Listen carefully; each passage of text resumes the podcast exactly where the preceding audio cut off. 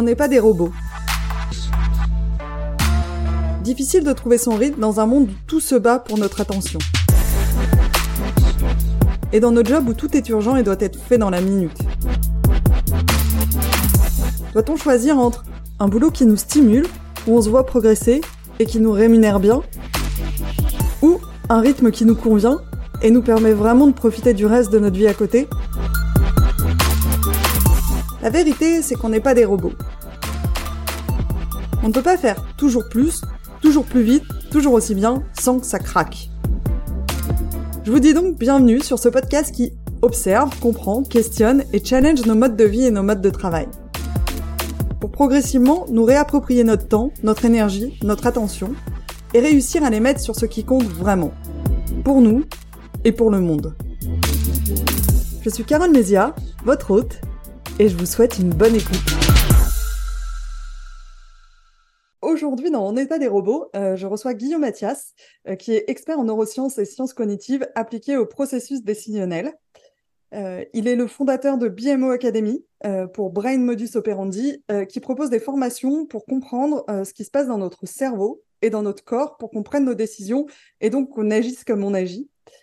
Et de fait, ces formations permettent de comprendre comment on peut jouer avec tout ça pour prendre de meilleures décisions ou adopter de nouveaux comportements, en tout cas le faire de manière plus consciente, plus maîtrisée. J'ai l'habitude de dire que euh, on est des êtres d'hormones, euh, dans le sens où tout ce qui nous pousse à agir est à un moment lié à quelles hormones sont sécrétées, à quelle, en quelle quantité dans notre corps au moment où on vit une situation. Et euh, je pense que c'est un des sujets dont on va parler en détail aujourd'hui, euh, comment ces hormones drivent nos comportements, euh, d'où elles viennent, à quoi elles sont dues, et comment on peut utiliser toute cette connaissance pour faire évoluer nos comportements peut-être plus vite, plus facilement, plus intentionnellement. Guillaume, je suis ravie de t'avoir aujourd'hui à mon micro. merci d'avoir accepté mon invitation. Bah, c'est avec grand, grand plaisir, Carole. Un grand merci à toi de m'accueillir et, bonjour à, tous ceux qui nous écoutent. Donc c'est avec grand grand plaisir effectivement qu'on va aborder euh, ces différents sujets. Euh, J'y vais. Je t'en prie. Euh, j'ai l'habitude de plonger directement dans le sujet, donc euh, on va y aller. Du coup, le, cœur de votre approche chez BMO est orienté vers euh, comment on change de comportement, comment on amène quelqu'un ou soi-même qui veut, par exemple, développer une nouvelle compétence, se mettre en action pour atteindre un objectif ou réagir différemment dans certaines situations, comment on l'amène à se créer les conditions qui vont l'aider à adopter ce nouveau comportement qu'il souhaite ou qui va l'amener vers ses objectifs qu'il veut vraiment in fine. Ça veut dire quoi euh, Changer de comportement et euh, d'un point de vue du cerveau, du corps, et comment vous prenez cette, ce sujet chez BMO Wow Alors, c'est une question vaste. moi, mon domaine d'expertise, c'est depuis une vingtaine d'années de coupler à la fois les neurosciences et les sciences cognitives. Il faut aussi, pour bien comprendre ça, il faut, de façon assez vulgarisée, bien définir ces deux domaines de sciences. En sciences cognitives, on s'intéresse à la façon dont le cerveau traite les flux d'informations. Donc c'est vraiment le traitement des flux. En neurosciences, on va plutôt s'intéresser à la structure qui supporte les flux. Et si on veut vraiment comprendre un flux, bah, c'est bien l'ensemble euh, qu'il faut réussir à, appréhender. Alors, chez BMO, on... par structure peut-être? Structure, toutes les voies neuronales par exemple. Euh, l'ensemble des voies neuronales, ce qu'on appelle euh, qui ensuite euh, sont dispatchées dans ce qu'on appelle des structures sous-corticales, etc., dans différents cortex, toutes les différentes zones de notre cerveau. Tout ça, il faut imaginer que c'est, allez, on va vulgariser un peu dans le dur, mais que le dieu des neurosciences me, me pardonne, mais on a 85 milliards de neurones. Imagine que c'est 85 milliards de petits fils électriques qui envoient des impulsions un peu partout dans notre cerveau. Et le flux voilà. Le flux, bah, par exemple, la structure, ça serait le fil. Le mmh. flux, c'est l'impulsion électrique qui, euh, qui circule dedans. Voilà. Et comment est-ce que cette information électrique est, euh, est traitée? Euh, Chez BMO, on a une particularité, c'est que on dépasse systématiquement la représentation des choses. C'est-à-dire, je vais te donner un exemple très simple. si tu publies sur les réseaux sociaux une image de chaton, on le sait très bien. Bah, tu as une avalanche de commentaires, de likes, etc oh, il est trop mignon le petit chaton. Et on va demander aux gens euh, pourquoi est-ce que vous aimez, euh, pourquoi est-ce que ce petit chaton vous plaît tant? Et là, tu vas avoir plein de réponses possibles en fait. On va te dire oh mais c'est à cause, regarde ces petites moustaches, oh les petites oreilles comme ça un peu rabattues, oh les grosses papates, j'adore les grosses papates. Donc ça, c'est ce qu'on appelle des rationalisations. Mais ces rationalisations ne sont en réalité pas du tout à l'origine du comportement. En réalité, le comportement, la mise en mouvement de l'individu, va venir d'un état de tension à l'intérieur qui, dans le cadre du chaton, est directement lié à l'ocytocine. En fait, quand tu observes un petit chaton, ton cerveau, en quelques centaines de millisecondes, va se mettre à produire de l'ocytocine. Cette ocytocine va créer un état de tension et une mise en mouvement de l'individu. Et c'est ça qui va nous intéresser. Ça va être la tension oxytocinergique. Ensuite, voilà, l'ocytocine, c'est une neurohormone. Euh, c'est-à-dire que c'est une hormone qui est sécrétée par notre cerveau qui ensuite va se diffuser. Euh, alors, à la fois dans notre, là c'est un peu particulier, c'est une hormone qui se trouve à la fois dans notre cerveau et qui est en même temps diffusée dans le corps. Et cette hormone va avoir comme conséquence, entre autres, euh, de nous faire donc des conséquences physiologiques, donc créer un ressenti physiologique particulier qu'on va par exemple, qu'on peut par exemple appeler en fonction de l'intensité la tendresse ou euh, l'amitié ou dans des concentrations plus fortes liées encore à d'autres hormones, euh, l'amour. Donc c'est tout ce qui va être en lien avec euh, bah, le lien social justement. Donc bah, ça c'est l'ocytocine. Donc si tu veux, nous on va s'intéresser vraiment à ces déclencheurs avant toute chose, ces états de tension physio qu'il y a au sein de l'organisme, et ensuite comment l'individu va rationaliser ces états de tension. Ok. Euh, du coup, je ne pensais pas l'aborder aussi vite, mais on y va. Euh, j'ai suivi votre masterclass du coup d'initiation euh, à votre approche et mhm. très très rapidement, à peu près aussi rapidement que dans notre conversation, on se retrouve à parler de dopamine, sérotonine, ocytocine, endorphine, de cortisol, d'adrénaline. en quoi comprendre le rôle de ces hormones ou neurohormones ou neurotransmetteurs est clé euh, pour nous aider à mieux comprendre, euh, euh, comprendre pourquoi on peut bloquer sur certaines choses ou comment on peut évoluer ou faire évoluer nos comportements. Alors, là, on est des organismes vivants.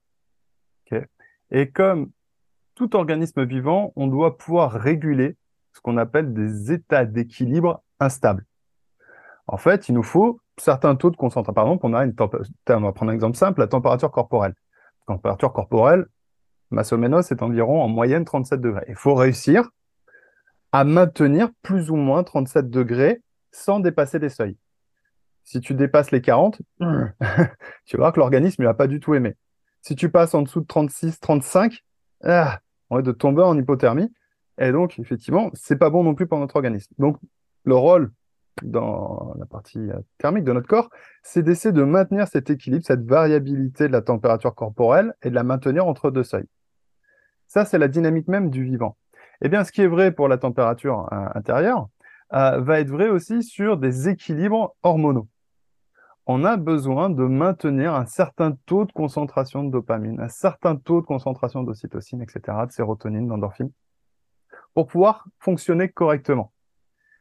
Mais au-delà d'une, comment dire, un simple fonctionnement organique, parce qu'il y a d'autres euh, organismes vivants qui n'ont pas ça, euh, la question, c'est de se demander pourquoi est-ce que euh, ces équilibres-là vont être importants pour nous et pourquoi ils sont clés? Eh bien, tout simplement parce que c'est eux qui nous mettent en mouvement. On est des organismes vivants, mais doués de la faculté de mouvement. Et cette faculté de mouvement, bah, pour qu'il y ait mouvement, il faut qu'il y ait des états de tension. S'il n'y a pas de tension, il n'y a pas de mouvement. Eh bien, la nature, dans son infini génie, mais quelquefois un peu euh, vicieuse, trouvé comme mécanisme pour nous mettre en mouvement une mécanique dite addictive et une autre mécanique dite aversive. Par exemple, euh, pour nous obliger à respecter notre intégrité physique, eh bien, on a ce qu'on appelle la nociception, c'est-à-dire la perception de la douleur. Perception de la douleur, c'est quoi? C'est ni plus ni moins comme tout le reste des impulsions électriques qui sont envoyées à notre cerveau, mais celles-ci ont une particularité, c'est qu'elles vont être dites aversives. On ne supporte pas les impulsions électriques. On, les...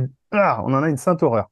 Tu prends un stylo, tu transperces la pomme de la main euh, avec, vite comprendre le mot aversif, où tu laisses ta main sur la plaque, tu sais, de plaque chaude là. Eh bien, c'est une sensation aversive, c'est quelque chose qu'on supporte pas, ça crée en nous un fort état de tension et ça nous oblige à se mettre en mouvement pour faire cesser cette aversion. Ça, c'est les mécanismes dits aversifs. De l'autre côté, tu as des mécanismes addictifs. Alors, généralement, quand on parle au grand public euh, de mécanismes addictifs ou des mécanismes de l'addiction, les gens se disent, oh, ils le voient de suite comme quelque chose de négatif. Bah oui, parce que dans le grand public, lorsqu'on parle d'addiction, on parle en réalité des pathologies cliniques liés aux mécanismes addictifs. Mais on est bien dans des cas pathologiques. En réalité, les mécanismes addictifs, ceux d'ailleurs qui, euh, qui sont mis en œuvre hein, dans les cas de, des drogues, euh, des consommations d'alcool, de cigarettes, de jeux et autres, c'est exactement les mêmes. Donc ça, c'est des cas cliniques, mais c'est exactement les mêmes mécanismes qui agissent en nous à chaque instant, mais avec des intensités, dans le cas des pathocliniques, avec des intensités beaucoup, beaucoup plus importantes. En réalité, ces mécanismes addictifs, eh bien, c'est un déséquilibre. Par exemple, la dopamine. La dopamine, quand tu prends un shoot de dopamine, tu as une sensation de plaisir qui arrive, euh, intense. Enfin, plus la shoot de dopamine est importante, plus la sensation va être intense. Et ça n'a rien de négatif. Au contraire. Pourtant, si le taux de concentration de dopamine dans le sang n'est pas suffisant, eh bien, on va passer en dessous du seuil qu'on appelle le seuil de manque. Et là, pour le coup, ça va nous créer un état de tension qui va nous pousser à se mettre en mouvement pour aller en chercher. Et c'est comme ça que c'est par la régulation de ces mécanismes addictifs que la nature a trouvé le moyen que on se mette en mouvement pour aller chercher cette fois-ci des choses qui sont bonnes pour nous. Ok. Elles viennent d'où ces hormones? Aversives ou euh, enfin, comment on les crée? Parce qu'on est un. En fait, là, c'est très dans le corps euh, et du coup, on peut agir et c'est ce que fait beaucoup la médecine, c'est-à-dire on peut agir directement sur ces hormones pour mmh. euh, re-réguler, mais in fine, si on change pas autre chose, peut-être la manière dont on pense, peut-être l'environnement dans lequel on est, ben, on est condamné à prendre peut-être des médicaments toute notre vie pour générer ou en tout cas réguler ces hormones.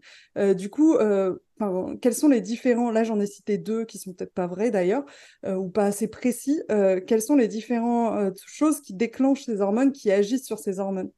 Alors, il y a la structure. Il y a une structure organique, donc on a des voies dites les circuits de la dopamine ou les voies dopaminergiques, les circuits oxytocinergiques, etc. ces structures-là, elles sont en place. En fait, lorsque l'on naît, on a déjà toutes ces structures qui sont en place. Et donc, la partie structurelle, euh, bien que malléable, plastique, on parle de plasticité neuronale, elle peut être modifiée en permanence, mais la structure est déjà en place. En revanche, ça va être justement la, modulation de la structure. Plus je vais être exposé à des environnements dits dopaminergiques, plus mon cerveau, plus je vais exploiter ces voies-là, plus mon cerveau va densifier les circuits dopaminergiques parce qu'il s'aperçoit que bah, c'est ce dont j'ai besoin dans l'environnement que je rencontre. Et par là même, plus j'active des mécanismes de satisfaction addictive, plus ce qu'on appelle les, états homostasiques euh, vont se rehausser. En fait, plus j'en ai, plus j'en veux. Mm. et donc, on va avoir des euh, modifications des seuils euh, de manque et des seuils réactifs. Donc, par sollicitation des circuits, eh bien, on va avoir des renforcements des structures et des tensions de plus en plus fortes. Ou à l'inverse, si je passe un peu de temps sans aller à l'extrême, un peu de temps en dessous des seuils de manque, j'apprends un peu à résister finalement, eh bien, ces seuils vont diminuer, la tension va se faire de moins en moins importante, parce que le corps va considérer que j'ai moins besoin finalement d'être exposé que ça à un stimuli, à un environnement donné. Donc, on peut faire varier ces seuils euh, par exposition et par sollicitation. Si jamais on est contraint à rester dans la pharmaco, enfin dans, la, dans les médicaments, c'est souvent dans le cas de, encore une fois de plus, de pathologies cliniques particulières. Euh, ça peut être lié à des combinaisons de médicaments, ça peut être lié à des situations traumatiques psychologiques, traumatiques physiologiques, euh, à des maladies. Euh, donc là, pour le coup, il y a une altération des voies et on n'a pas d'autre choix à ce moment-là que d'arriver avec un renforcement médicamenteux. Mais hors patho, on peut tout à fait les réguler par nous-mêmes et d'ailleurs, c'est ce qu'on apprend chez BM. Ok. Et comment on fait Enfin, du coup, c'est quoi les moyens de réguler par nous-mêmes? Enfin, comment on renforce ou on euh, bah, disons qu'on a à peu près une quarantaine. Ouais, voilà. non, non, mais juste pour comprendre, parce qu'on parle de euh, bah, moi, si je veux euh, faire évoluer un comportement, ou si j'ai envie de changer quelque chose, ou si j'ai envie d'atteindre un objectif et je sens que j'y suis pas, j'ai envie de développer une compétence. Bah, du coup, comment je peux jouer avec cette connaissance, en fait, le fait que, ben, avec ces états de tension, pour me faciliter la tâche, y aller plus simplement ou alors lever les blocages? Alors, oui, parce que si on les prend tous, on a, on a un peu plus d'une quarantaine de familles de déclencheurs. Donc, euh, et chaque déclencheur a, ses, a, des stratégies qui lui sont propres. Mais des exemples peut-être de Des exemples? de, déclencheurs? En souriant, tu souris naturellement, et lorsque tu vas sourire naturellement, ton cerveau va déclencher automatiquement de la dopamine. Ok. Tu vois, vraiment, Euh, là, c'est très action-réaction. Euh, après, tu as des stratégies, et ça, c'est quelque chose de relativement important, c'est de savoir dans quelles conditions on peut euh, notamment baisser tout ce qui est en lien avec la noradrénaline et le cortisol. La noradrénaline et le cortisol va être responsable des états de stress, c'est les circuits aversifs. Le circuit aversif, c'est la libération de noradrénaline dans le système nerveux central. Quand ça, ça se libère, on n'aime pas ça. Et on a plein de micro-productions tout le temps. Dès qu'on rencontre un risque d'intégrité physique, un risque d'intégrité psychologique, euh, une situation d'incertitude, une situation qui nous semble incohérente, euh, lorsque, euh, qu'est-ce qu'on peut avoir d'autre? Si, les états de frustration, l'effort, tout ça, en fait, amène notre cerveau à produire plein de petits shoots de noradrénaline et de cortisol. Ces petits shoots, tant qu'ils restent dans, entre les deux seuils, c'est-à-dire, le seuil de manque, on a rarement du seuil de manque, hein, si dans le burn-out, mais sinon, on a rarement des seuils de manque de production de cortisol ou de noradrénaline. En revanche, il faut éviter de passer le seuil réactif, c'est-à-dire que l'accumulation de ces petits shoots, s'ils arrivent à un certain seuil, à ce moment-là, on va avoir des réponses euh, physiologiques de l'organisme qui vont se traduire par du stress, de l'anxiété, de l'appréhension, des angoisses, euh, tout ce qui va être de l'hyperactivation des systèmes nerveux autonomes sympathiques. En gros, accélération de la fréquence cardiaque, fréquence respiratoire, donc une surexploitation en fait des ressources du corps. Ça, c'est pas bon. Clairement, c'est pas bon. Le stress, c'est bien, c'est bien pensé. Quand c'est des crises aiguës, tu es face à un gros danger, vous, tu auras une montée nette de noradrénaline et de cortisol, ça va t'amener à réagir à ce danger. Et puis une fois que le danger est passé, vous, il retombe à ce qu'on appelle le niveau basal, seuil de base. Mais nous, aujourd'hui, on vit dans une société où on accumule plein de petits, petits, petits, petits déclencheurs, ce qui fait qu'on n'est plus sur des phases de stress aigu, mais sur des phases de stress chronique, quotidien. Et ça, c'est pas bon. Et donc, par exemple, dans ce que l'on peut mettre en place pour euh, baisser ce stress, bah déjà, c'est identifier tout ce qui est en lien avec des efforts, tout ce qui va être la euh, sursollicitation mentale, euh, sur tout ce qui va être en lien avec euh, les incertitudes, les incohérences, essayer d'identifier toutes les petites frustrations qu'on peut avoir au quotidien. Et déjà, on va essayer de baisser ça. Mais il faut être lucide, on vit dans une société où elle n'est clairement pas pensée pour répondre aux logiques biologiques euh, humaines. Euh, parce que pendant des millions d'années, on a évolué sans avoir les réseaux sociaux, Internet, la télé euh, et toute l'organisation de la société qu'on a aujourd'hui. Donc, on aura des difficultés à baisser suffisamment tous ces déclencheurs. En revanche, on peut aller chercher des facteurs dits de compensation. Par exemple, pour baisser l'impact négatif lié à la noradrénaline et au cortisol, on peut aller chercher la production d'endorphines. Et les endorphines, bah, de façon assez simple, on peut aller en chercher en allant faire du sport. Parce que pendant qu'on va faire du sport, oui, on va produire du cortisol, mais en réalité, on va aussi produire des endorphines, et la production des endorphines va perdurer plusieurs heures après la de sport. Et ces endorphines vont venir baisser calmer en fait euh, les conséquences de la production de noradrénaline et de cortisol. Ça, ça peut être une stratégie. rire, lorsque l'on rigole pleinement, à la fois on produit de la dopamine, on va produire pas mal d'endorphines. C'est pour ça que d'ailleurs, euh, si on rigole et qu'on se prend un fou rire, on devient ce qu'on appelle ivre de rire. C'est la conséquence de la libération des endorphines en masse. Et ce qui nous donne un espèce de truc un peu, un peu euphorisant euh, derrière. Si on rigolait avec des gens, ben, on va produire de l'ocytocine. Et si c'est nous qui avons fait preuve d'humour, on va produire de la sérotonine. Donc, par exemple, le rire est une excellente stratégie. Euh, les pleurs. Les pleurs également permettent de libérer des endorphines. C'est pour ça qu'on on le voit chez les enfants, c'est assez caractéristique, mais on le retrouve aussi chez les adultes. On est en tension, on n'est pas bien, on est mal, et d'un seul coup, blum, le corps va venir libérer les pleurs. Et eh bien en fait, il crée une stratégie qui va amener à libérer des endorphines qui vont apaiser. Et après, on a très envie de dormir. C'est lié à l'endorphine aussi. C'est les endorphines. je, pratique beaucoup le pleur. ouais, mais c'est une super stratégie. C'est une super stratégie. Et c'est une stratégie qui permet de libérer des endorphines et fou, qui apaise. Mm. Après, là, pour le coup, là, c'est là, tu vois, comment on travaille chez BMO. Ce qui va nous intéresser chez BMO, c'est qu'est-ce qui a amené ton corps à devoir libérer des endorphines par les pleurs. Donc, une suraccumulation de noradrénaline et de cortisol. Et là, on va prendre tous les déclencheurs et essayer de trouver ou que tu puisses trouver par toi-même, dans tous ces déclencheurs, à quoi tu as été confronté de façon ultra récurrente et qui a amené ce surplus. Et donc, finalement, qu'est-ce que tu peux mettre en place derrière pour éviter voilà. Et du coup, ça m'amène à la question, est-ce qu'on fonctionne tous pareil? C'est-à-dire, est-ce que... euh, alors, j'ai bien compris, il y a des déclencheurs qui vont avoir tendance à, à- à, euh, à avoir tel type d'impact euh, en termes euh, de nos euh, hormones. Euh, et du coup, est-ce que... euh, Enfin, je vois bien qu'on fonctionne pas tous pareil, donc ma question... Mais où est la elle- différence? elle ouais, voilà. Donc, je vois bien qu'on fonctionne pas tous pareil, on n'est pas tous déclenchés, enfin, on n'est pas tous stressés par les mêmes choses, on n'apprécie pas tous, d'ailleurs, euh, sur les, les comportements plutôt addictifs, euh, euh, on n'apprécie pas tous les mêmes choses. Hmm. Du coup, est-ce qu'on est tous pareils? Et du coup, en fonction de ça, euh, comment on peut le prendre en considération? Alors, d'abord, on n'a pas tous la même sensibilité. Euh, et notre propre sensibilité évolue aux fonctions des âges.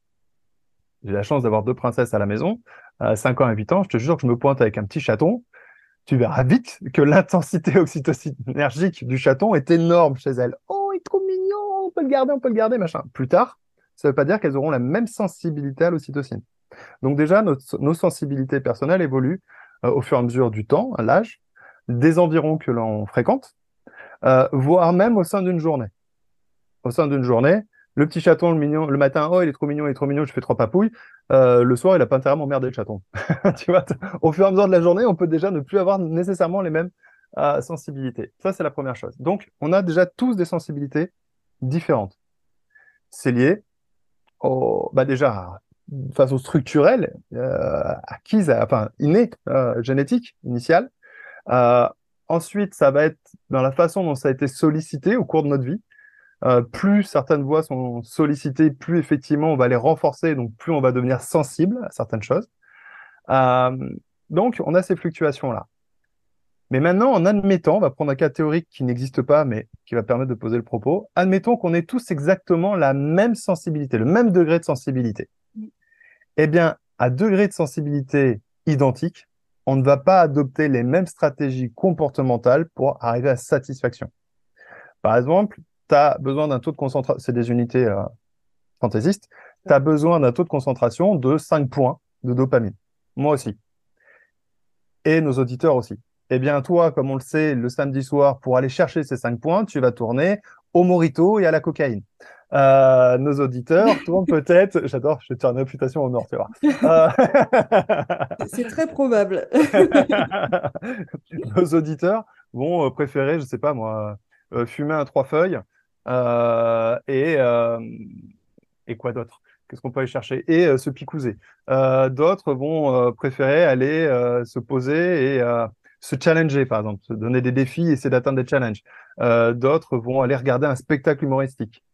Eh bien, le but du jeu pour chacun d'entre nous, c'est, dans tous les cas, d'aller chercher les cinq points de dopamine dont on a besoin. C'est juste qu'il existe grande diversité de stratégies pour atteindre ce taux de concentration. Donc tu vois que à sensibilité égale, on va pas tous adopter les mêmes stratégies pour aller chercher les déclencheurs. Et donc, comme tu l'as compris, en plus, on n'a pas la même sensibilité initiale. Donc, ça nous amène, si tu veux, à devoir euh, comprendre que chaque individu est unique. On a un mode de fonctionnement commun, mais chaque individu est unique par sa sensibilité et ses stratégies. Et euh, question du coup, est-ce que, euh, enfin, typiquement, j'imagine qu'en plus, donc il y y a quatre grands types d'hormones dans les chemins plutôt addictifs. Ouais. Euh, il y a dopamine, sérotonine, ocytocine et endorphine. Mhm. Euh, et euh, selon qui on est, on va plutôt, on a plutôt renforcé les uns par rapport aux autres. Ma question, c'est du coup, typiquement, euh, peut-être moi, euh, je fonctionne beaucoup à la dopamine, euh, et du coup, bah, en fait, tout ce qui me met en mouvement, ça va être orienté vers euh, de la dopamine.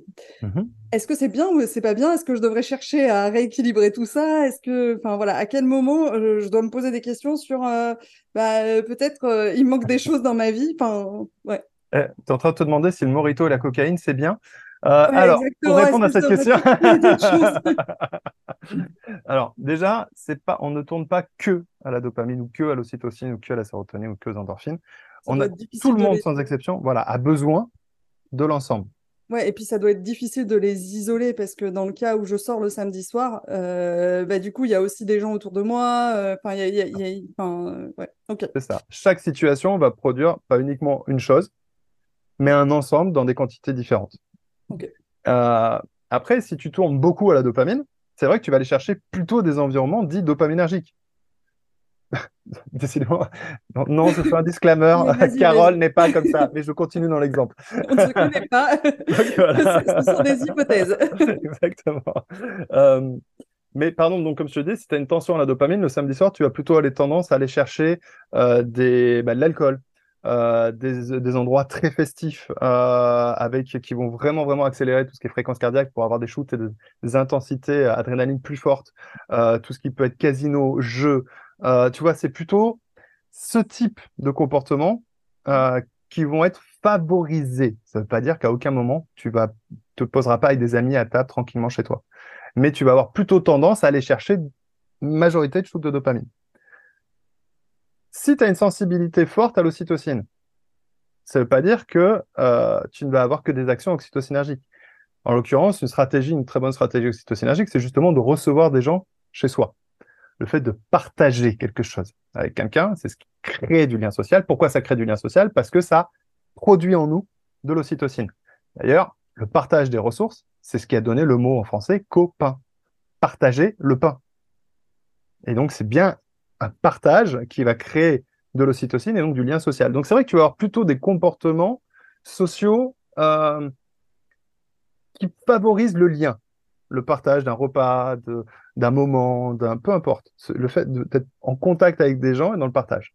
Donc c'est vrai que tu vas plutôt favoriser ce type de comportement. Mais ça t'empêchera pas de boire un verre de morito qui va te mettre un shoot de dopamine en même temps. Mais tu vas privilégier le lien social plutôt que le verre de morito. Tu vois? Et donc c'est ça qui va faire que on va adopter des stratégies plutôt orientées dans un sens ou plutôt orientées vers l'autre et en fonction aussi de nos états de tension à ce moment-là. Parce que peut-être que tu étais rassasié d'ocytocine avant, euh, par la journée passée et que le soir, bah, pour le coup, tu seras moins sensible à avoir besoin d'aller chercher encore plus d'ocytocine. Tu vas plutôt aller chercher cette fois-ci des shoots de dopamine. Mais du coup, on parle beaucoup d'équilibre euh, de manière mm. globale euh, aujourd'hui dans notre société, preuve qu'on a du mal à le trouver. et je me demande, est-ce que ça vaut le coup de se poser la question de d'équilibrer si on sent qu'on a plus, euh, enfin, qu'on va plus dans une direction? Est-ce que c'est juste on est comme ça, c'est génétique et puis c'est très bien et si ça nous permet d'atteindre nos objectifs, tout va bien? Ou est-ce qu'on a un intérêt à se dire en fait, euh, il faudrait que j'équilibre euh, tout ça? Alors, l'équilibre, c'est affreux. C'est-à-dire un système équilibré est un système inerte. S'il est inerte, il n'y a plus de vie. Donc, on a tous intérêt à rester des déséquilibrés. Mais, en revanche, c'est d'avoir une, qu'on aille chercher ce qu'on appelle plutôt qu'un déséquilibre, pour le coup, un équilibre instable. Un équilibre instable, c'est une fluctuation entre des seuils. Si tu vas, tu prends une balancelle, on va faire l'histoire de la balancelle, tu sais, tu as un axe euh, au centre avec un axe horizontal et quand tu appuies d'un côté, ça bascule à droite ou à gauche. Si d'un seul coup tu vas à fond à droite, tout va se déséquilibrer à fond sur la droite et tu auras du mal ensuite à revenir sur la gauche. Il va falloir plus d'efforts pour ramener. Et si tu vas en même temps à fond à gauche, eh ben, tu vas redéséquilibrer tout le système et tu vas aller à fond à gauche.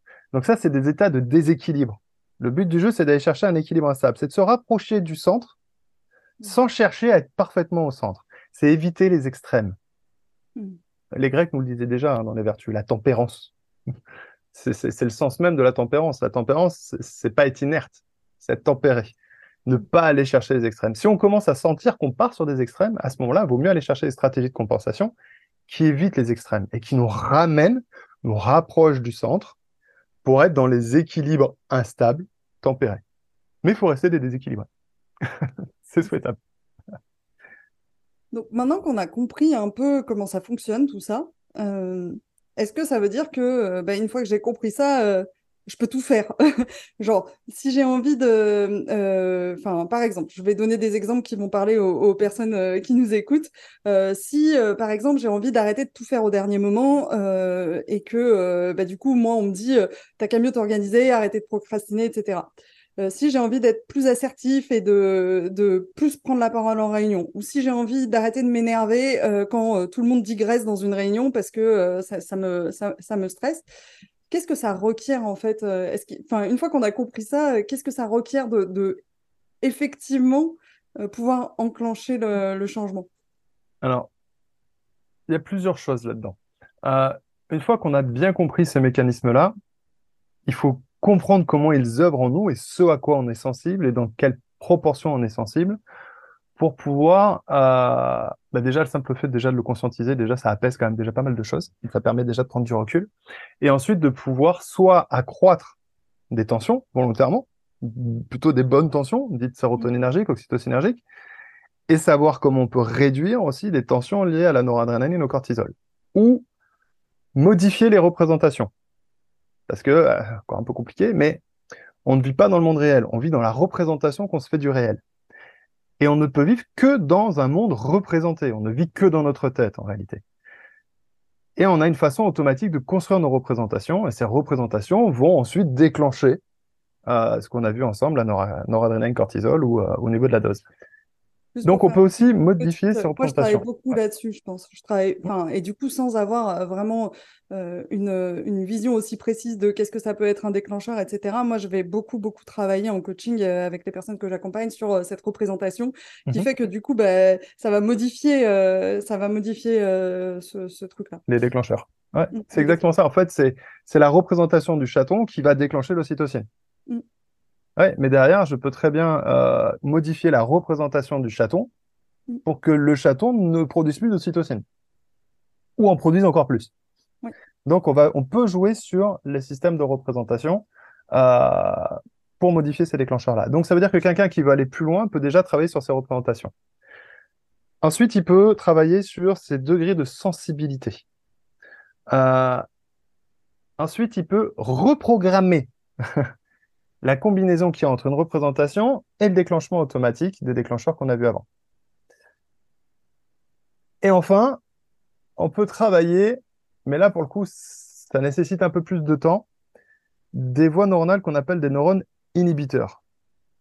C'est-à-dire qu'il y a certains mécanismes, notre cerveau prend lui des décisions à peu près en 230 millisecondes, donc bien avant qu'on en ait conscience. Et ensuite, au moment de la conscientisation, c'est là que nous, on a vraiment l'impression d'avoir décidé. En réalité, notre cerveau avait déjà décidé en avant, en amont. Par exemple, tu passes à côté d'une table avec un carré de chocolat, en 230 millisecondes, ton cerveau fait hum, du chocolat, vas-y, croque dedans, c'est bon. Et puis, pouf, c'est porté à ta conscience, et là, tu te fais oh, du chocolat, yes. Et puis là, tu te dis non, c'est pas sérieux. Non. Non à qui, à quoi? En réalité, tu es en train de dire non à la décision initiale de ton cerveau.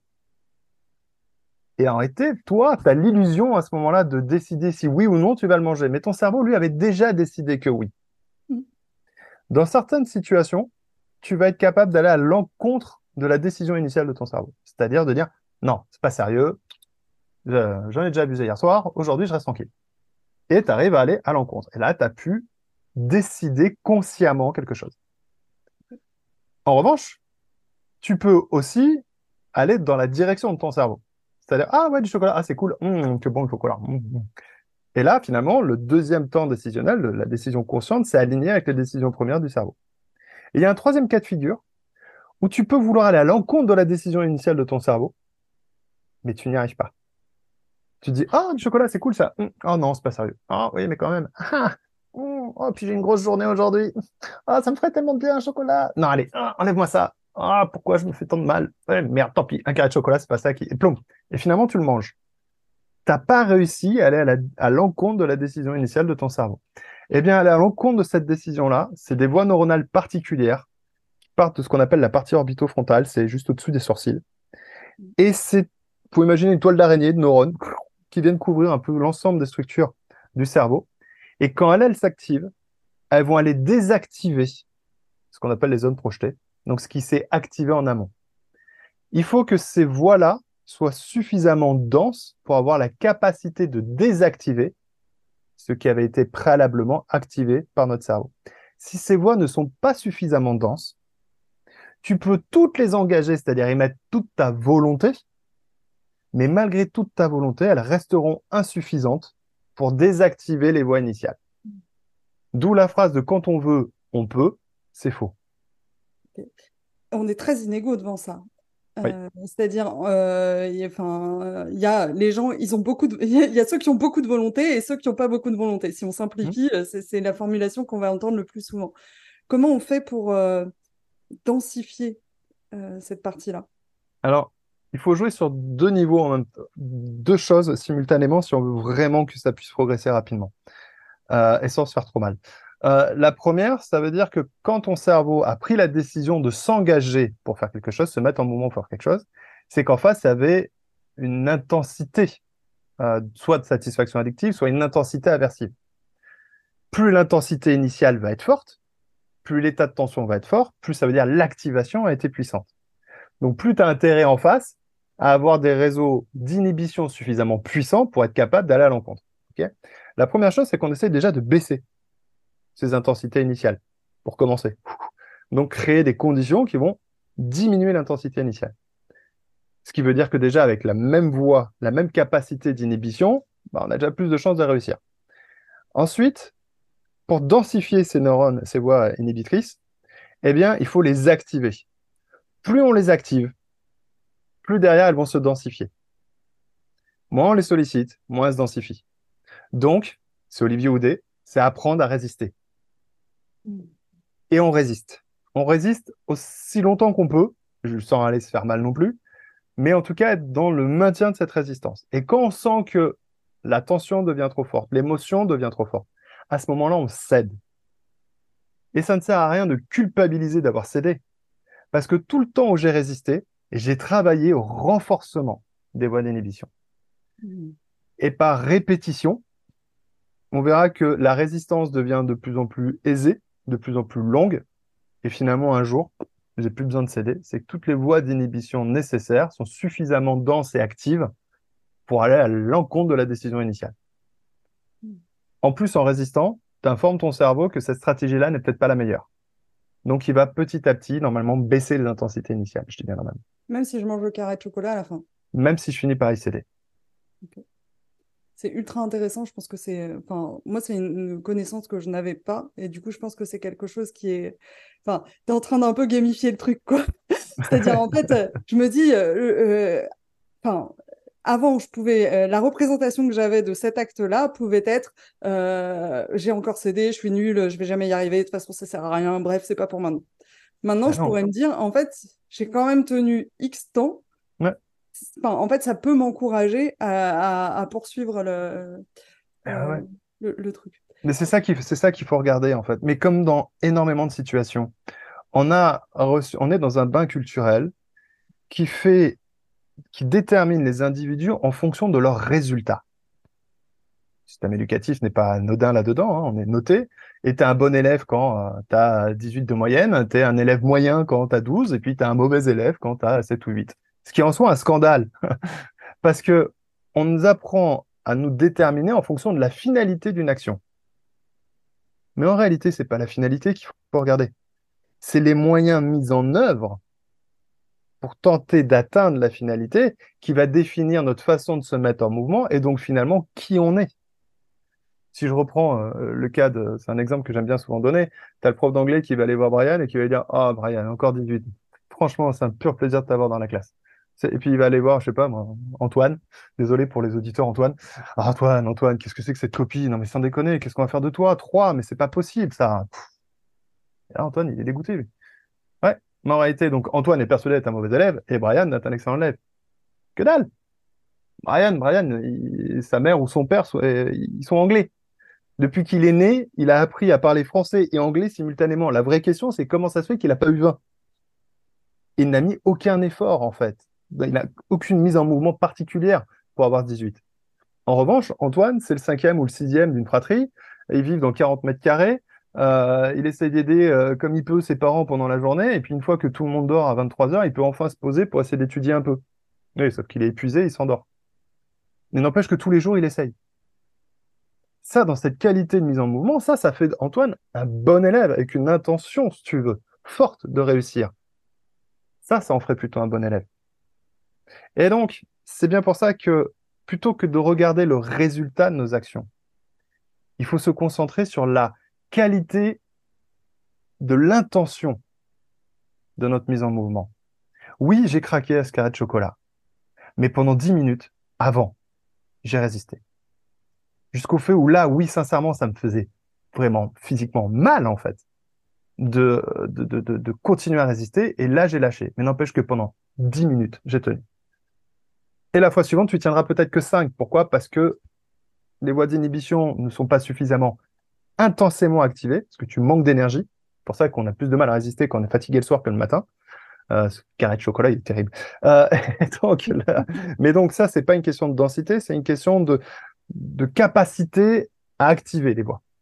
Et donc peut-être que la fois suivante, tu auras résisté 5. Le plus important, c'est pas tant le temps, c'est l'intention d'avoir résisté le plus longtemps possible. Et là, d'un seul coup, ça change le regard qu'on a sur soi. Et ça déculpabilise les choses et ça encourage vraiment à changer, à se transformer ce qui reste difficile, euh, si on parle du monde professionnel, euh, en fait, on peut le faire et euh, je pense que c'est un vrai sujet. C'est-à-dire, si on veut s'apaiser avec ça, ça vaut le coup de, de vraiment investir là-dedans à titre individuel. je trouve que ça reste pas forcément facile parce que ce qui est récompensé en termes de comportement, etc., va rester le, résultat, va rester le statut, le salaire. Et, et du coup, on, on, peut avoir aussi l'impression de lutter un peu tout le temps pour euh, euh, contre euh, cette, je sais pas comment dire, contre cette norme et ces injonctions qu'on nous qu'on nous propose. Alors dans les organisations, petit à petit, on commence à réussir à faire porter un peu cette, ce message. Et c'est pas par philanthropisme, c'est parce que si on change l'angle de vue, on a des résultats supérieurs, paradoxalement. C'est c'est Harvard ou Oxford? Hmm. euh, Soit Harvard, soit Oxford, j'ai oublié. ils ont monté une étude euh, sur laquelle ils mesuraient l'efficacité du fer et donc son résultat. Et ils ont pris deux groupes. Un qui focalisait toute son attention sur la finalité du résultat et un groupe qui ne focalisait son attention que sur la qualité de l'action. Ceux qui euh, focalisaient sur le résultat sont arrivés plus vite à un résultat plus rapidement, avec un résultat correct. En revanche, ceux qui sont focalisés sur la qualité de l'action ont mis un peu plus de temps à égaliser le résultat, mais surtout l'ont largement dépassé ensuite dans le temps. C'est-à-dire une efficacité nettement supérieure. Hmm. Donc, parfois en management ou dans nos organisations, nos structures, ou même vis-à-vis de nous-mêmes, plutôt que vouloir aller vite, peut-être chercher à aller correctement, et ça nous permet d'aller plus longtemps. Après, c'est des stratégies qui appartiennent à chacun. Oui, je pense que ça dépend de nos valeurs, ça dépend de, nos contraintes, euh, de où on en est. Est-ce qu'on peut prendre un exemple qui est peut-être un petit peu moins euh, concret euh, pour voir comment ça, tout ça peut s'appliquer Donc, un peu moins concret, c'est pas, pas que c'est pas concret, mais c'est plus expérientiel que dans, vraiment dans l'action ou dans le, dans, le faire. par exemple, euh, quelqu'un qui va euh, manquer de reconnaissance dans son job, qui a l'impression euh, d'être un peu mis à l'écart, qui se sent pas forcément en confiance et qui sait pas quoi faire. Est-ce que là, avec votre approche, en fait, comment je peux évoluer pour me sentir mieux ou peut-être, enfin voilà, comment BMO prendrait ce sujet? Bah Déjà, il faut qu'il commence par reconnaître qu'il est nul. Et donc, non, je plaisante. Mon Dieu, mais vous êtes affreux. non, alors, par exemple, euh, être reconnu. Être reconnu, c'est euh, ce qui va conditionner la production de sérotonine en nous. On produit de la sérotonine quand on nous reconnaît dans ce qu'on revendiquait ou qu'on fantasme être. Déjà, la première chose, euh, bon, c'est déjà de comprendre les facteurs de reconnaissance, la reconnaissance officielle, les reconnaissances déclaratives, les reconnaissances comportementales, etc. Donc, c'est déjà de conscientiser ce qui fait acte de reconnaissance de façon globale et puis pour le sujet lui-même. La deuxième chose, et c'est très souvent le cas, poser une question qui es-tu? Qui, qui revendiques-tu être? Et là, et là, tu as un grand vide tu as un grand vide parce que finalement, on vit dans une société où on a la possibilité, rien ne nous détermine. Et on s'affranchit de tout déterminisme. Avant, tu avais euh, le fait religieux qui te déterminait, ou la société avec les us et coutumes qui te déterminaient, etc. Donc, tu savais déjà qui tu étais, même si tu n'avais pas envie d'être ça, mais tu étais reconnu comme tel. aujourd'hui, et c'est très bien, hein, mais c'est le prix à payer de la liberté, c'est-à-dire qu'on doit savoir par nous-mêmes qui on est. Et si à la base je ne sais pas qui je suis, comment savoir comment je peux être reconnu? Donc la première chose qu'on va faire, c'est de travailler sur la sensibilité même de ce déclencheur. Et donc de donner les moyens déjà à la personne de conscientiser ce qu'elle revendique être ou ce qu'elle fantasme être. Et une fois qu'elle a compris qui elle est, qui elle veut être ou qui elle est, vraiment, euh, eh bien, on va chercher ensuite des environnements ou des modalités de déclenchement de ces euh, facteurs de reconnaissance. Encore une fois de plus, tu as de la cognition d'un côté et des déclencheurs neurobio de l'autre. Et vous commencez toujours par la cognition? Non, je commence toujours par euh, ce qu'on appelle chez nous l'inéquation, c'est les sensibilités. Les sensibilités addictives ou aversives. Parce que, en fait, c'est à partir de ces productions de dopamine, d'ocytocine, sérotonine, on fait un raccourci chez nous, on dit noracort, c'est plus rapide.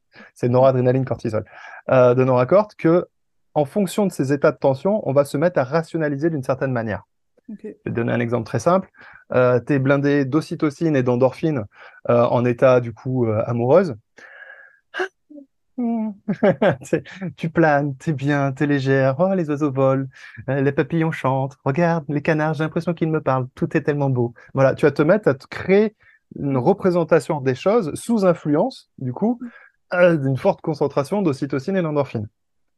Ou à l'inverse, tu es agacé, euh, tu as mal dormi cette nuit, euh, rien d'aller ce matin. De toute façon, euh, de toute façon, les gens ne comprennent rien. Et puis sur la route, franchement, mais franchement, les gens roulent comment comme des abrutis. Hein. Puis là, tu as quelqu'un qui se pointe en disant Dis-moi, j'avais une question. C'est ça, tu as vraiment décidé de me faire ma journée, toi. Et en fait, tu t'aperçois que la noradrénaline et le cortisol vont créer des états de tension qui vont amener à se représenter les choses d'une certaine manière. Donc pour nous, ce qui va être intéressant, en fait, dès que les gens expriment quelque chose, une modalité de représentation, on, on prend le réflexe à force avec le temps et l'entraînement à traduire ça en déclencheur. À partir de là, ça nous permet petit à petit d'avoir un peu un profil de sensibilité aversive et addictive des individus et à identifier quelles sont leurs stratégies. C'est la première chose sur laquelle on se focalise. Et ensuite, si besoin est, parce que c'est pas toujours le cas, mais si besoin est, on va venir jouer dans la représentation de l'individu pour modifier ses déclencheurs et modifier les états de tension. Donc, les mises en mouvement des individus. Mais à utiliser avec beaucoup, beaucoup, beaucoup, beaucoup, beaucoup d'éthique. D'où le fait que je te dis, c'est pas parce qu'on arrive à profiler ou qu'on sait directement jouer dans, en plein cœur du cerveau humain, dans le comportement des gens, euh, qu'on va y aller systématiquement. Ou, en réalité, c'est même plutôt l'inverse. On va vraiment réfléchir sur euh, la nécessité ou la finalité d'aller jouer dans ces mécanismes-là. On a une un des critères majeurs quand les gens rentrent en formation chez nous. De toute façon, personne ne peut rentrer sans un entretien préalable. Et un des critères clés qu'on va vérifier, c'est l'éthique. L'éthique d'usage. Quelle est la finalité d'usage Avant d'amener le podcast à sa fin, j'ai envie de revenir sur ce quand on veut, on peut, ou euh, qu'on nuance. En fait, ce que j'entends de ce que tu dis, c'est que quand on veut, on peut pas forcément, en tout cas, on peut pas forcément tout de suite. Euh, par contre, euh, sur du long terme, quand on veut, on peut, enfin, on peut vraiment euh, en jouant avec tout ça. Est-ce que tu peux. voilà, c'est exactement ça. C'est-à-dire qu'il faut du temps. on est, enfin, des voies neuronales, il faut imaginer que c'est une plante. Hein. Il faut imaginer une espèce de, plante avec un tronc et puis ensuite des. Ou une algue, ça serait peut-être plus juste, une algue, tu vois, avec des branches comme ça qui partent et qui nécessitent vraiment de, de croître et de venir se connecter aux structures. Et donc, c'est un développement organique donc, il faut du temps pour que ça se mette en place. Euh, et en plus, c'est pas parce que tu as schématiquement une voie neuronale en plus que tu as de suite une conscientisation d'une meilleure capacité à. Non, il faut, c'est par stade. Donc, il faut des concentrations, il faut des productions euh, parfois nombreuses pour que d'un seul coup, la fonction puisse se mettre en place. C'est souvent pour ça que les gens s'aperçoivent qu'ils progressent par paliers. Hmm. Tu sais, d'un seul coup, dès le départ, ah, ah, parce que tu as une conscientisation, tu comprends mieux les mécanismes, donc tu les actives plus, tu actives plus l'existant en réalité. Et donc, du coup, tu as de suite une progression. Et puis après, tu as une espèce de phase de stagnation où les gens se disent, mais je comprends pas, je progresse plus. Mais en fait, ce que tu ne vois pas, c'est que tes réseaux sont en train de se développer en masse jusqu'à ce qu'ils deviennent suffisamment denses pour que d'un seul coup, tac, on passe à l'étape suivante et que la fonction soit mise en place et qu'on ait une nouvelle capacité qui, qui soit arrivée. Mais pendant la phase de stagnation, on n'est pas en échec, on est en progression. Donc, quand on veut, on peut à court terme. Non, pas toujours en tout cas. Si on n'a pas les structures neuronales corticales nécessaires, ben, on ne peut pas, avec la meilleure volonté du monde. En revanche, quand on veut, on peut, oui, avec persévérance. À tout âge? Ah, à tout âge, euh, bien évidemment, c'est là que le bas blesse. Hmm. Euh, on a une plasticité neuronale qui est, qui est pharaonique à l'enfance, vraiment, c'est un truc de fou, euh, qu'on maintient assez facilement jusqu'à l'âge de 25-30 ans. Ensuite, ensuite, ça se complique. On va avoir une spécialisation de notre cerveau. Notre cerveau va se spécialiser à, nos environnements. Donc, ce qui était schématiquement plein de petits chemins neuronaux prêts à s'adapter à toutes les situations, eh bien, on dégage tous les petits chemins dont on passe rarement pour concentrer des autoroutes. Et donc, c'est vrai qu'avec une autoroute, euh, il y a des environnements où c'est plus difficile de s'adapter. En revanche, euh, j'aime bien dire ça un peu en provocation, c'est que on n'est pas tous condamnés à finir vieux, séniles et baveux. C'est faux, c'est un neuromythe, comme quoi, invariablement, on ne pourrait rien faire et que bah, la plasticité, quand on l'a plus, on l'a plus. Non, c'est faux. Tant qu'on va venir ressolliciter ces voies, eh bien, le cerveau va s'apercevoir que finalement, elles nous sont utiles et va progressivement redévelopper les voies neuronales secondaires, tertiaires, etc., qui nous sont utiles à l'adaptation à nos environnements. Donc, c'est vraiment une sollicitation. Pour moi, c'est un enjeu de santé nationale et internationale majeur de notre société. Cette plasticité neuronale, dont ce qu'on appelle la réserve cognitive, c'est-à-dire avoir une grande, grande euh, pluralité de voix, une grande diversification des voix, parce que notre cerveau s'est développé à travers des millions d'années d'évolution. Et pendant ces millions d'années d'évolution, à part les quelques siècles derniers, l'environnement dans lequel on naissait et l'environnement dans lequel on mourait restaient totalement inchangés ou des, des changements absolument mineurs. Mm. Donc la spécialisation de notre cerveau à cet environnement-là était une excellente stratégie adaptative de survie. En revanche, la société dans laquelle on est aujourd'hui et la celle dans laquelle on meurt n'a plus rien à voir. Et donc cette spécialisation de notre cerveau joue contre nous. En fait, on perd petit à petit la capacité à s'adapter si on reste enfermé dans des schémas. Et donc, comme la société évolue très vite, eh ben, j'arrive plus à m'adapter et ça crée une exclusion sociale, un renfermement ou, ou des groupes qui vont avoir des autonomies propres euh, pour ne plus subir euh, les transformations autour. En réalité, le secret, c'est d'être curieux quand deux chemins se présentent à nous, prendre toujours celui qu'on ne connaît pas. Tout le temps, tout le temps, tout le temps, tout le temps, tout le temps. C'est-à-dire que si vous écoutez des chaînes radio comme, j'en sais rien moi, je vais faire de la pub, tiens. RFM, Nova, euh, qu'est-ce qui existe d'autre? Je ne connais pas toutes. Europe 2, j'ai vu que c'était plus Virgin, c'est Europe 2 maintenant, etc. En fait, on a une diversité musicale d'à peu près 2000 morceaux de musique différents. Et à peu près toujours dans les mêmes registres. Vous mettez une chaîne radio comme FIP, c'est 37 000 musiques différentes sur des rythmes différents on n'a pas l'habitude, des sonorités auxquelles on n'a pas l'habitude. Bah voilà, c'est un peu ça l'idée. C'est-à-dire que si j'ai l'habitude d'aller voir du théâtre, bah tiens, si j'allais voir aussi de la peinture, et puis des concerts, et puis de la danse, puis un instrument, et puis une autre langue, et puis des gens avec des habitudes sociales dont j'ai pas l'habitude, qui sont pas, qui sont pas les miennes. En fait, ça oblige mon cerveau à traiter une grande diversité de flux perceptifs et garder toute sa plasticité. Et du coup, ce que j'entends, c'est que plus on le fait jeune, mieux c'est, puisque ça va les développer avant mmh. que ça devienne euh, plus difficile. Mmh Et par contre, est-ce que euh, est-ce qu'il y a un risque à vouloir trop euh, en faire, trop se diversifier? Enfin, je, vais, je vais prendre un exemple, mais tu vois, parfois je peux avoir l'impression de m'intéresser à beaucoup de choses, mais du coup, j'assimile peu. Enfin, je sais pas comment dire. J'ai l'impression que finalement, c'est peut-être plus contre-productif parce que j'oublie plus vite parce que c'est trop, quoi. Enfin, ça dépend de la finalité. Si effectivement tu veux aller faire une thèse sur euh, l'intrication quantique, ouais, je te conseille de pas trop trop te diversifier parce qu'il y a une masse monstrueuse d'informations à maîtriser pour venir chercher ce point-là de, détail en thèse. Donc, si jamais tu fais toute la charge mentale nécessaire pour ce sujet de thèse et qu'en plus, à côté de ça, tu mm. avales des tonnes de choses à découvrir, euh, oui, tu vas arriver à ce qu'on appelle une surcharge mentale. surcharge mentale, c'est surexploitation des ressources nécessaires à gérer la charge, c'est-à-dire le traitement cognitif de l'information. Si en revanche, ton intérêt est d'avoir une curiosité, une pluralité, une découverte du monde, une vision plurielle du monde, sans rentrer dans les méandres euh, de, chaque détail, dans ce cas-là, tu n'as pas besoin de tout mémoriser.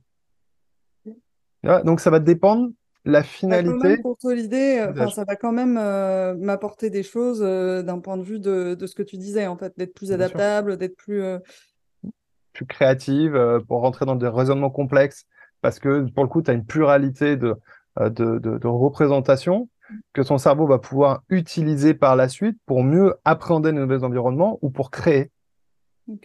Donc c'est la pluralité euh, des représentations. Ultra intéressant. Euh, du coup, non mais vraiment, euh, je pense que j'ai plein de sujets à aller creuser à partir de notre discussion. Ça fait 20 ans que je suis dedans. J'ai l'impression d'avoir égratigné juste la surface. Fais attention hein, quand on met la main dedans, après, ah, on veut plus. c'est terrible. j'ai constaté ça depuis quelques années. Le podcast s'appelle On n'est pas des robots. Qu'est-ce que ça t'inspire?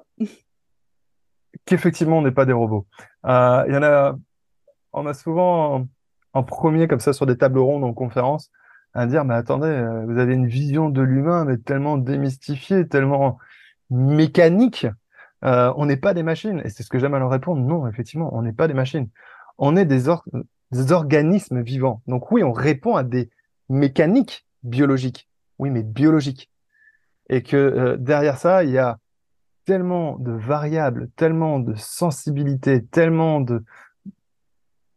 Chaque personne est vraiment unique, et plus tu étudies ces fonctionnements-là, plus chaque personne a ce caractère extrêmement unique. Et surtout, on a une chose extraordinaire comparée à une machine, c'est qu'on a la conscience d'exister. Et ça, c'est quand même relativement incroyable de se dire que alors la conscience se situe dans la partie orbitofrontale, hein, c'est une petite partie de notre cerveau, et cette cette petite partie a le pouvoir d'avoir conscience d'être elle-même. Et là, ouais, là, je te garantis qu'on n'est pas des machines, qu'on n'est pas des robots. Qu'est-ce que tu fais quand tu te sens débordé? Je dors. c'est la, la chose la plus importante au monde. Euh, c'est un des sujets aussi majeurs de notre société, c'est qu'on ne dort plus assez. Donc, si je me sens débordé, c'est que mon cerveau n'a plus l'énergie nécessaire pour traiter toutes les informations. Donc, plutôt que de vouloir euh, alors que je suis débordé, je suis déjà en surmenage, plutôt que de vouloir rajouter des choses à faire qui vont rajouter au surmenage, je commence par recharger les batteries, je dors. Après, je gère le débordement tu peux pas me faire euh, plus plaisir. C'est un sujet euh, sur lequel je suis, je suis très euh, active. Et là, on enregistre début septembre cette interview. Elle sortira dans deux semaines, je pense. Mais mhm. là, l'épisode qui est sorti ce matin, c'était justement un épisode sur le sommeil. Ah, franchement, si vous écoutez ça, allez écouter cette interview parce que vraiment, le sommeil, c'est fondamental. C'est vraiment fondamental, vraiment. Ah, j'ai hâte d'aller l'écouter là. Euh, quelles sont euh, les routines et, et, fondamentaux de ton quotidien euh, qui te, qui te maintiennent en fait Ça te paraître bizarre. Je, comme tu le vois, je suis chauve. Les, les auditeurs ne le voient peut-être pas, mais je suis chauve. et donc, je me rase le crâne tous les matins. Oui, mais sur un pied et d'une façon différente tous les jours. Pour me rappeler que quand deux chemins se présentent à moi, prendre toujours celui que je ne connais pas. Et ça me rappelle en même temps d'essayer d'aborder chaque situation, chaque environnement de façon euh, unique.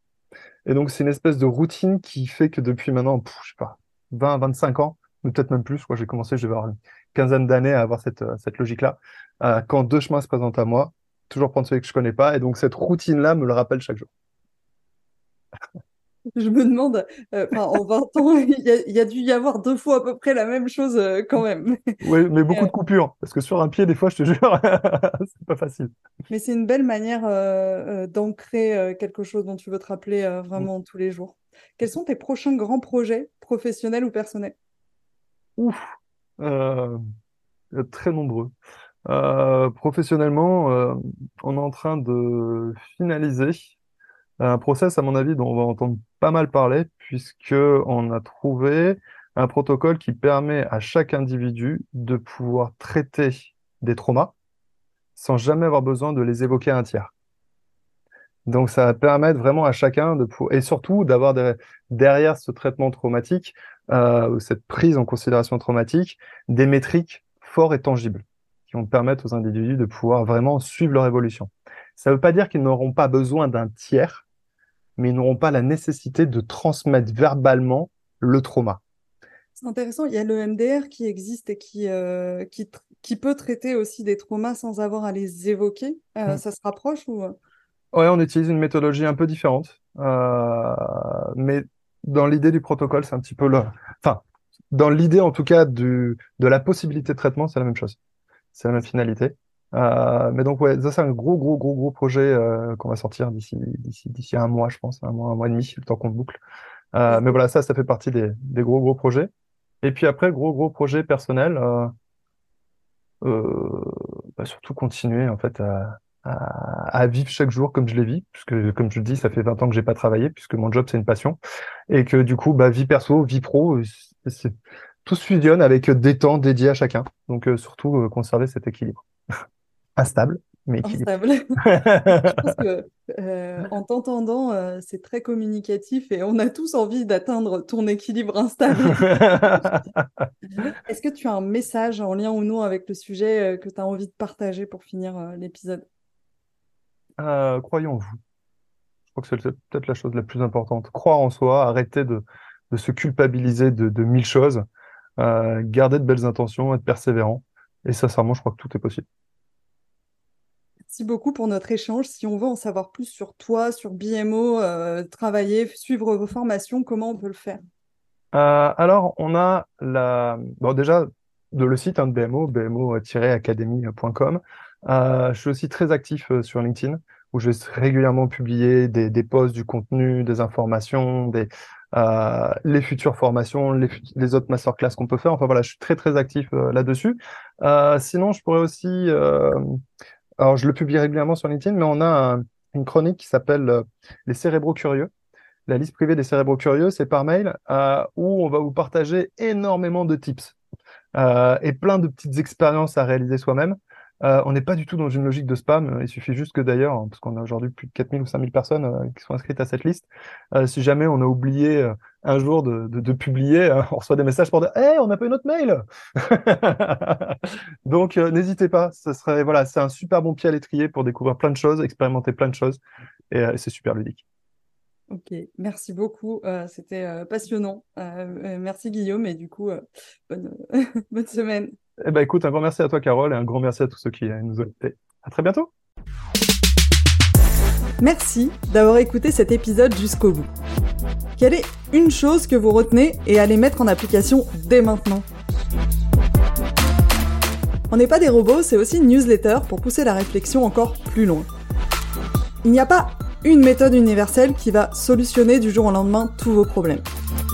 J'y partage des analyses et des outils que je veux les plus concrets et actionnables possibles pour mieux nous comprendre en tant qu'humains, mieux comprendre le monde dans lequel on vit, travailler plus efficacement et plus intelligemment, et retrouver un semblant de respiration dans notre frénésie quotidienne. Si ça vous dit d'essayer, vous aurez le lien dans les notes de l'épisode. Si vous avez trouvé cet épisode intéressant, vous pouvez m'aider à le faire connaître soit en le partageant directement à vos proches, soit en en parlant sur vos réseaux sociaux, soit en me laissant un avis sur Apple Podcast ou 5 étoiles sur Spotify. Et n'oubliez pas, vous n'êtes pas un robot.